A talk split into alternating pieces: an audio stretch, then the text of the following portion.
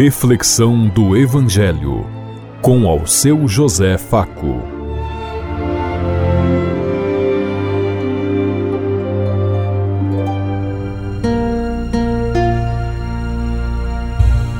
Paz e bem a todos os ouvintes da Rádio Construtiva e todas as emissoras em sintonia conosco e o povo que nos ouve.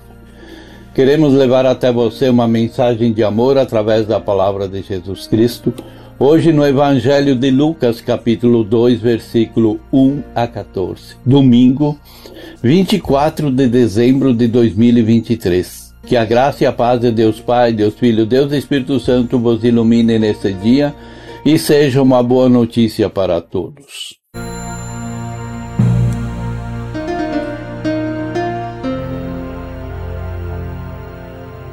O Senhor esteja conosco, Ele está no meio de nós. Proclamação do Evangelho de Jesus Cristo, narrado por São Lucas. Glória a vós, Senhor.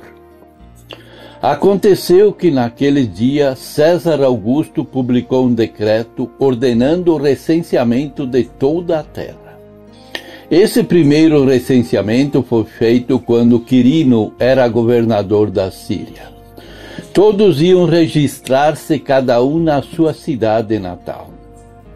Por ser da família da descendência de Davi, José subiu da cidade de Nazaré, na Galiléia, até a cidade de Davi, chamada Belém, na Judéia, para registrar-se com Maria, sua esposa, que estava grávida.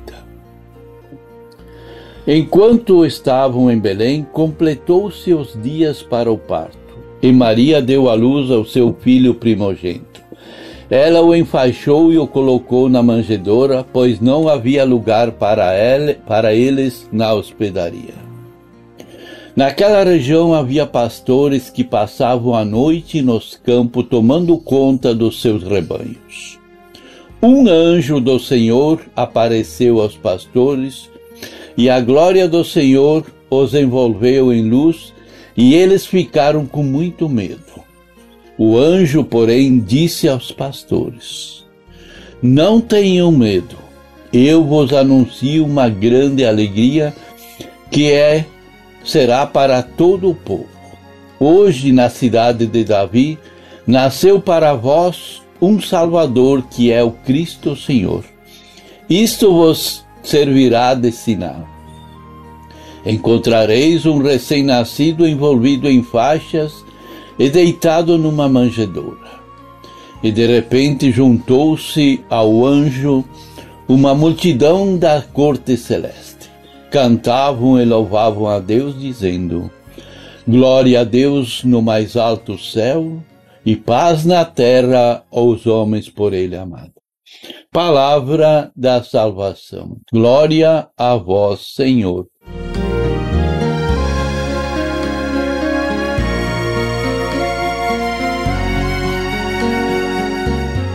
Que bom vermos que os pastores da época não exterminaram o movimento popular e religioso de Jesus. Em algum lugar, nas periferias do mundo, do ventre de uma mulher, uma criança quer vir ao mundo, quer participar do nosso mundo. Uma estrela aponta para um cantinho em um pedacinho de chão. Olha a glória de Deus brilhando. Não morre a utopia da vida vencendo a morte, do amor vencendo o ódio e da justiça sobre saindo sobre as injustiças. Para o evangelista Lucas foram os pastores, os trabalhadores mais discriminados da época, os que por primeiro reconheceram a encarnação do Filho Divino de Deus na humanidade. E nós nos perguntamos: quando nasceu Jesus? Onde? Em que contexto? Na presença de quem? Ele foi visitado e acolhido por quem? Jesus nasceu em tempo de imperialismo romano, com o imperador César Augusto baixando um decreto para aumentar o preço e o valor dos impostos sobre o povo. além de manter a superexploração por meio de escravidão, a quem eram submetidos mais de 60 milhões de pessoas das muitas colônias do Império Romano naquela época. Diz o evangelista Lucas: Naqueles dias, o imperador Augusto publicou um decreto ordenando o recenseamento em todo o império. Como o pai de Jesus, José, era descendente de Davi e natural da cidade de Belém, ele teve que viajar da cidadezinha de Nazaré da Galileia até Belém, na Judéia, que são mais ou menos 120 quilômetros, a pé e um pouco montado num jumento, com sua esposa Maria, que estava nos dias de dar à luz. Em uma colônia dominada pelo imperialismo romano, por governadores submissos aos interesses imperiais e com a cumplicidade de um poder religioso chamado Sinédrio, que usava o nome de Deus para explorar, extorquir e excluir e marginalizar muito, muitas pessoas do povo, como hoje com os estrangeiros, irmãos de rua, migrantes, retirantes, sem terra, sem teto, refugiados, migrantes e judeus das periferias. Jesus também nasceu na periferia de Belém, pequena cidade do Império. Jesus não nasceu em Jerusalém, nem na capital do Império, nem em Brasília, nem na Avenida Paulista e nem nos Estados Unidos. Maria e José tiveram que ocupar e, e ter o filho num curral de animais porque não encontraram hospedagens em Belém e certamente porque não tinham condições para pagar uma hospedaria nem um hospital particular que tivesse naquele tempo. Ao descrever o nascimento de Jesus, o evangelista Lucas estabelece estreito paralelismo com a morte e ressurreição do Messias. De fato, em Lucas se diz que Maria enfaixou Jesus e o colocou numa manjedoura. Em Lucas também encontramos a, que afirma que José de Alimateia enfaixou o corpo de Jesus e o colocou num sepulcro.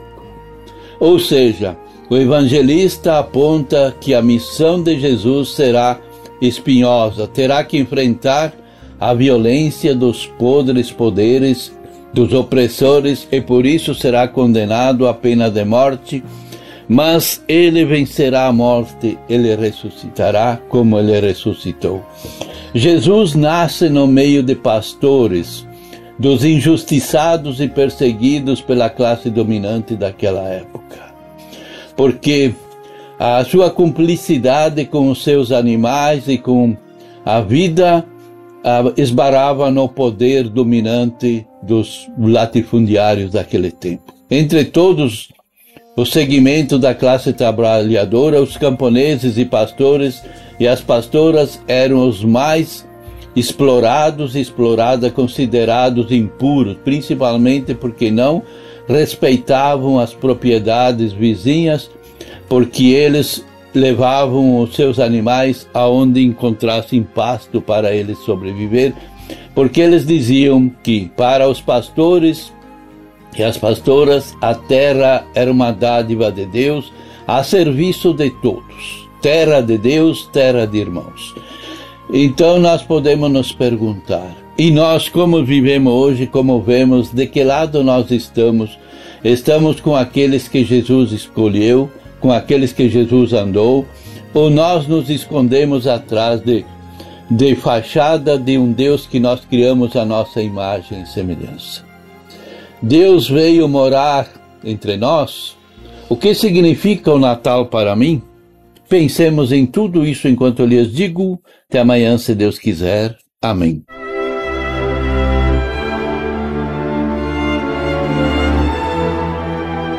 Você ouviu Reflexão do Evangelho com ao seu José Faco.